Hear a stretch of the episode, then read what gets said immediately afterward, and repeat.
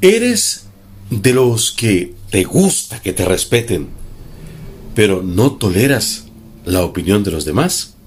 Hoy, en Parafraseando con Denis Castillo, vamos a hablar de esos dos conceptos, el respeto y la tolerancia.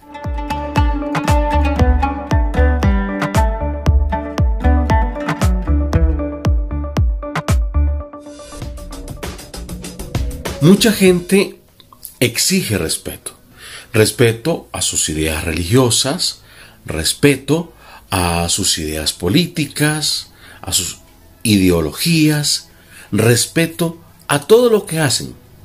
Pero cuando se trata de respetar a los demás, tienen cero tolerancia.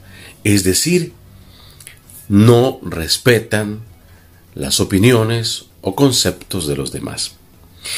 En todo caso, si uno quiere ser respetado, tiene que ser recíproco, tiene que respetar. Respetar significa tolerar. O sea, yo no puedo venir a decirle a usted que haga esto porque esto es lo que yo pienso, porque esto es lo correcto. O sea, ¿quién me dio a mí la verdad? Que para mí sea cierto algo no significa que para otro sea igual. Lo que para unos es negro, para otros puede ser blanco, lo que para unos es correcto, para otros es incorrecto.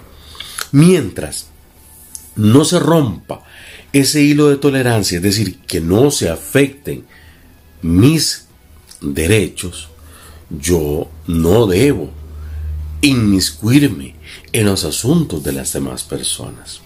Desgraciadamente vivimos en un mundo cada día más desigual. Cuando yo siempre al final digo hagan el bien sin mirar a quién, lo que pretendo es que usted actúe de acuerdo a sus creencias, religiosas o no. Dicen que para ser buena persona no se necesita ser religioso. Eso yo no lo sé.